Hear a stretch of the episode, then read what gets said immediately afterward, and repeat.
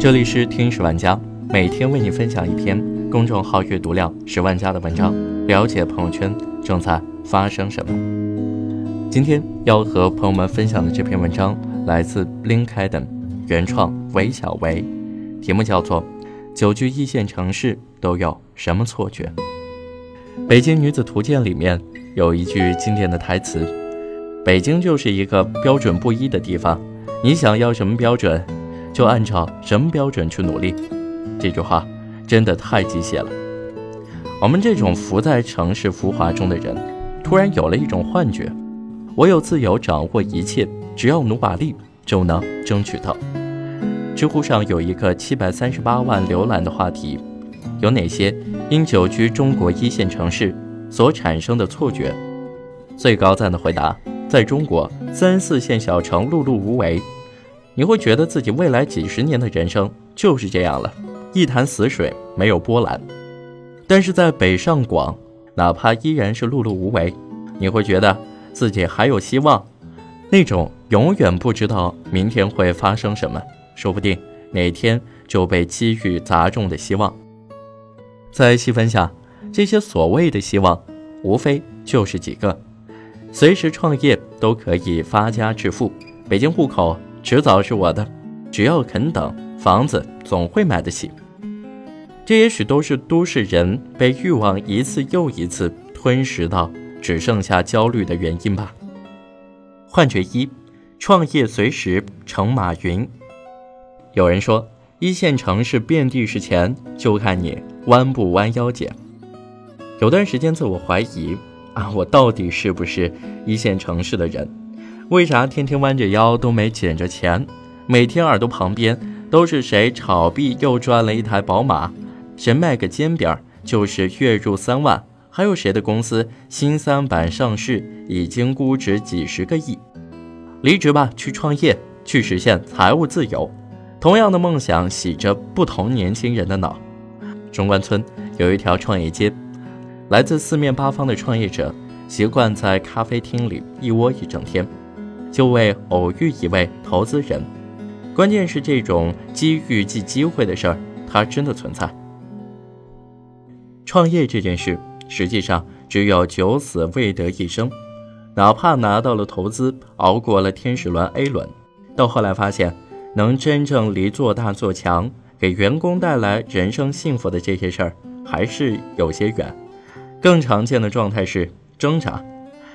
不是在梦想和现实的撕裂里，就是在变幻莫测的竞争里。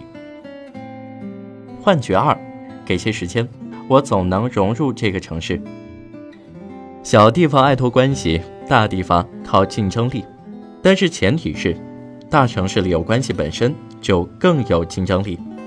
在北京当了五年程序员的大强，没孩子前还真觉得北京是我家，工资四五万。班车睡一觉上下班，西二旗的程序员们也都特别友善，楼下买个咖啡聊个天儿也会有人替你买单。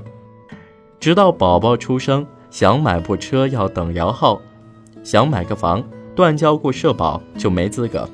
更有甚者，有过来人的同事还给他补了一刀，等以后你孩子读书了，这都不是事儿。他开始想起“关系”两个字。默默敲代码的程序员也要开始搞关系了，也算是时代的进步。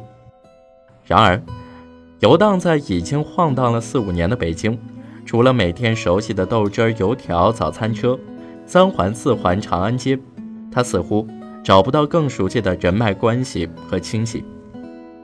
楼下帮你买咖啡的哥们儿，帮不了你的孩子入学，自以为 BAT 都认识点人，但他们。基本都只能帮你跳个槽。城市的一隅，异地人和本地人总归是界限分明。没有户口的人，梦里不知身是客。所谓人脉，在某一刻显得那么的苍白。我记得后来的我们这部电影里面有一句非常深刻的台词：我明白北京不是我的家，但我宁可拥抱现实中的无家可归。也不想放弃搏一把的机会，搏一把，就是融进去这个城市，虽然渺茫，虽然艰辛，依然有万万千千的人在等，他们既是你，也是我。幻觉三，奋斗十年后，我一定能买上房。每次经过东三环最繁华的国贸 CBD，看到西装革履的人影匆匆，偶尔有一种豪情涌上心头。连《北京女子图鉴》里的那个女孩，也能赤手空拳在北京国贸旁边弄个小公寓，我为什么不能？没有人是买不上房的，只是看买在哪里。以海淀区为例，我们先来看一下近几月的房价走势。虽然像过山车一样浮起，地点昙花一现。再看看北京周边的房价走势，一条缓缓下降的斜线。像一条金光闪闪的希望在眼前升腾。再看看数字，只是海淀区的四分之一。这是不是意味着，只要再坚持一阵子，买房这件事不是梦？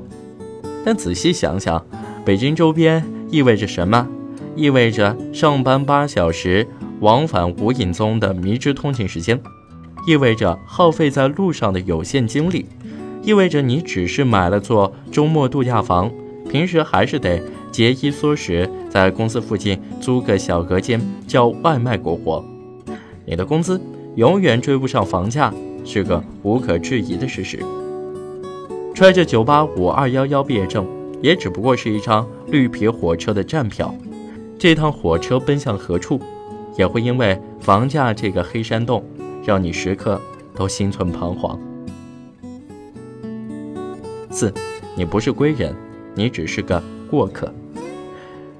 每逢年关将至，朋友圈都会被两个字刷屏：回家。但当你初期上班之前，我又会在朋友圈里看到两个字：回来。回这个字很有戏剧性，暂别忙碌的城市，告别老家的热闹，都是回。每个人都注定是城市的过客，也是城市的旧人。一线城市的幻觉。说到底，就是梦想与现实的碰撞，越是不甘，越是激烈。我一待在顺德打工三年的朋友，回到广州工作，一开始还是觉得顺德好，好吃好住，休闲舒服，上班不用打卡，下班直接溜达回家。工作半年之后，却也意识到，城市大，人心乱，事件虽纷繁复杂，但每解决一件，都是巨大的锻炼。他原本在小城市的地方公司做市场，每天的工作就是不停的做表，往来对接的工作也就那几个人。还没到下班，同部门的几个阿姨就开始讨论去哪里买菜，老公的车换了，孩子上哪个幼儿园。到广州后发现，哪怕做一个中层的市场人员，每天接触到的都是流水过亿的广告公司。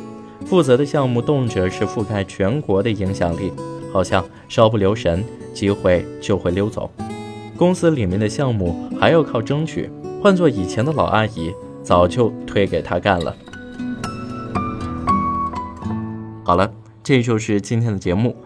关于这篇文章，你有什么想法？欢迎与我们留言分享。感谢你的收听，我们下期再见。